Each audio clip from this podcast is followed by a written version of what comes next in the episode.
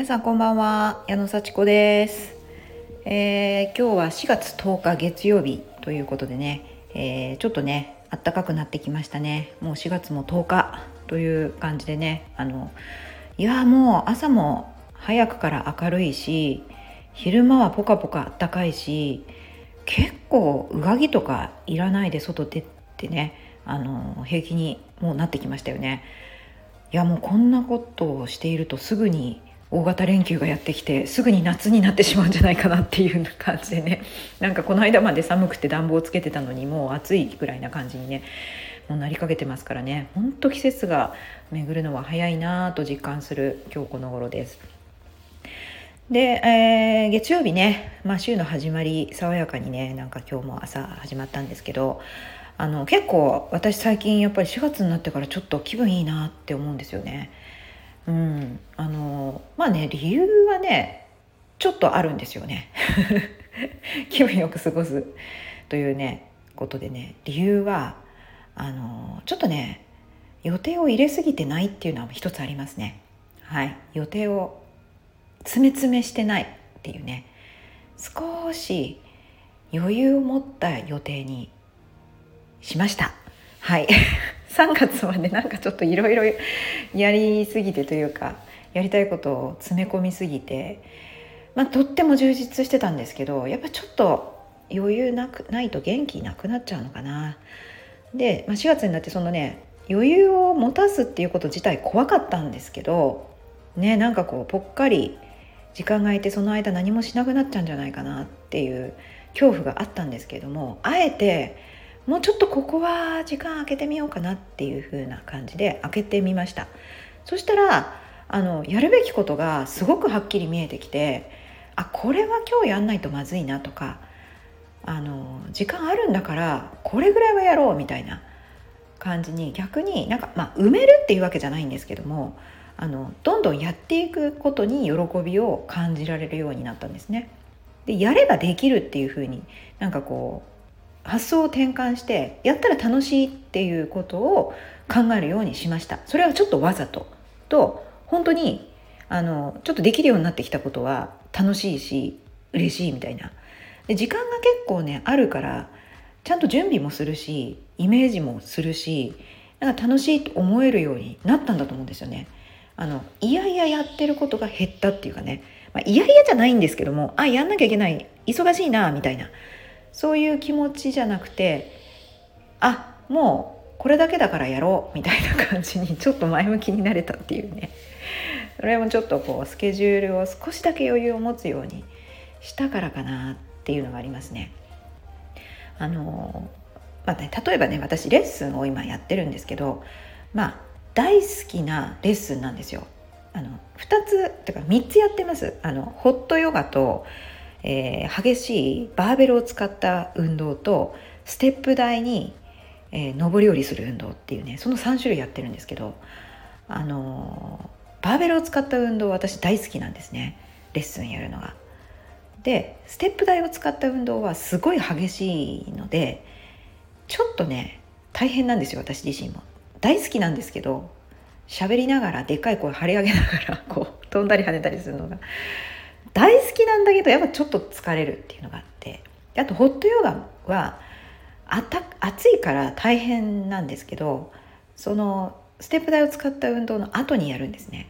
ですっごい疲れるんですけど爽快感あるんですよ。でねそのステップ台を使った運動が週に2回やってたんですけどそれがちょっと都合によって週に1回になったんですね。でその代わりバーベルを使った運動がちょっと増えたんですよ1個。でホットヨガ増えてあのレッスンはちょっと増えたんですけどあのいやレッスン増えて大変だしステップが減ったのはちょっと残念だなって思ってたんですけどパンプが増えてあパンプっていうのがバーベルの運動ですけどそしたらねめっちゃ楽しくなりました。なんかやっぱり好きなことがあの本当にやってて苦にならないことは増えても嬉しいんだなって思いました。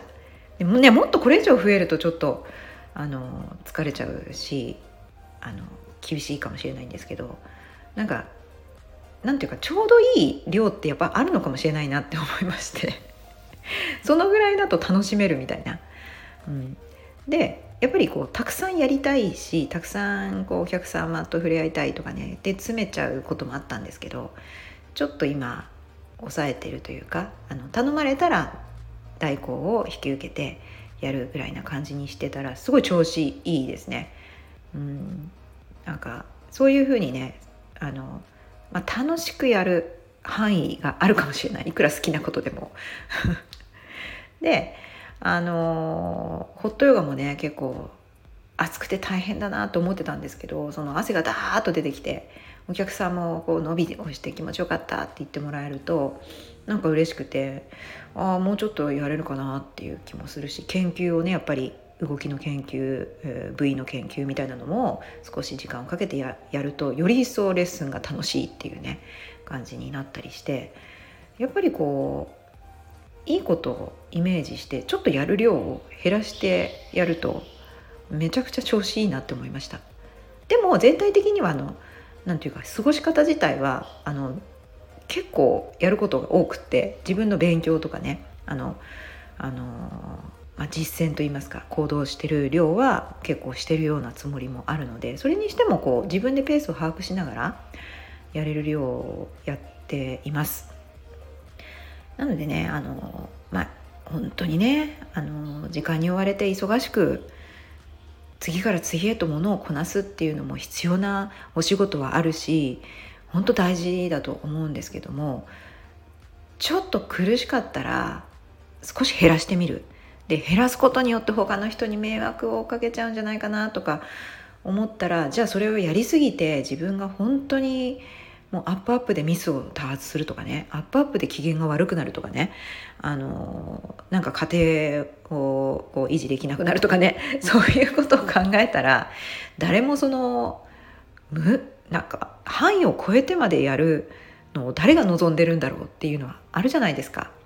自分の中のねやっぱりこう整理の仕方だとしたら一体この何を目指してるんだろうっていうのをやっぱり考えてみてでいやもちろんねサボってるのはやっぱり自分も良くないし周りにも迷惑かけると思うんですけどそのねあの、まあ、与えられたこととかやるべきことっていうのをねあの多すぎるんだったらそこは適正な量にするというのを自分で管理をして例えば組織だったら申し出るとか、うん、担当の人がいるんだったら言ってみるとかそういうことをして自分がやれることをきっちりこなす。そして、まあ、それ以上のパフォーマンスをこう、ね、出すために勉強するとか自己鍛錬するとか研究するとかなんかね、まあ、人とのコミュニケーションをする時間も必要でしょうしね。そういうことにきちんと時間を使ってあのやっていけばなんかバランスよく気持ちよく生きられるんじゃないかなっていうのを思いました。で私ね考えてみたらここ数ヶ月ね頭痛が出てないんです。あの結構私片頭痛持ちで1週間にね3回ぐらいあの薬飲んでたんですね。あの痛くなったら飲む。あの、まあ、頭痛薬ね。市販の頭痛薬ですね。あの常に持っててあーって目がチカチカチカってしてくるんですけどそういうことがあったらすぐ飲むっていうことで活動は続けられるんですけどもそういうことがねもうここ数ヶ月ないです。これはねありがたいですね。あの日によってはね1日2回もそういう頭痛がね来てたんですね。それはね睡眠不足とやっぱりちょっと頑張りすぎパソコンの見すぎとか本の読みすぎとか そういう原因は分かってるんですけどあの常にねやっぱり寝不足な状態だったっていうのもありますね。もう眠い眠い眠さをこらえながら何か作業をするっていうのがいいと思ってました。私忙しいみたいな。ねえでもこ効率悪かったと思いますね。しっかり寝て集中して短時間でやるとかっていうのはあまりできてなかったな。うん、まあ今もねあのちゃんと寝てますけどもちょっとね寝不足気味になることもあるんですけどそうするとね本当にああ効率悪いなと思います。体持たないなって。なのであのできるだけ11時には寝るようにして朝は今は5時に起きるようにしてあの5時半から勉強してます。はい、で6時半にはストレッチをして、はい、ちょっと瞑想をしてでご飯を作ってお弁当を作って食べて子供を送るみたいなねまた生活ができてますのでね。そういうふうに睡眠時間きちんととって食べるものも食べて家族との時間も確保しながらあの最高のパフォーマンスで仕事をする。それいいじゃないですか。という感じでね皆さんあの時間の使い方というか気持ちですよね。はい。結局どういうふうにコントロールしていくかっていうことでね。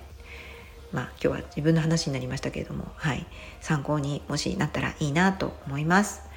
それじゃあ最後まで聞いてくださってありがとうございました。またね